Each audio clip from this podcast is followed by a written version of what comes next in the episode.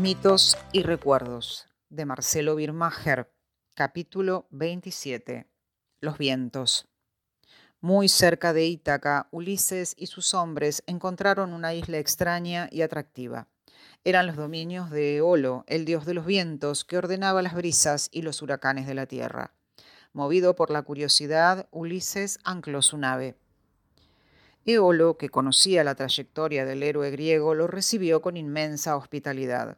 Luego de un generoso mes, lo despidió con un espléndido obsequio, la totalidad de los vientos de la tierra menos uno, encerrados en una bolsa de piel de buey. Dejó libre el viento del oeste para que empujara la nave de Ulises hasta su hogar.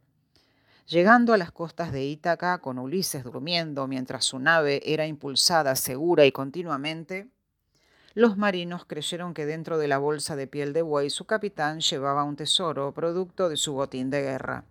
Abrieron la bolsa en busca de joyas y oro.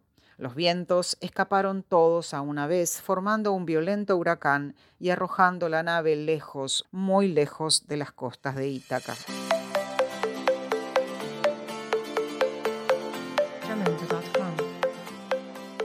Capítulo 28 Sí. ¿Qué harías si fueras el dios de los vientos? me preguntó Jimena.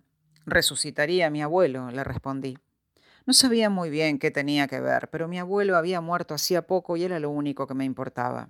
¿Y qué más? Me subiría a un viento cálido y volaría hasta el desierto del Sahara. ¿Y me llevarías a mí?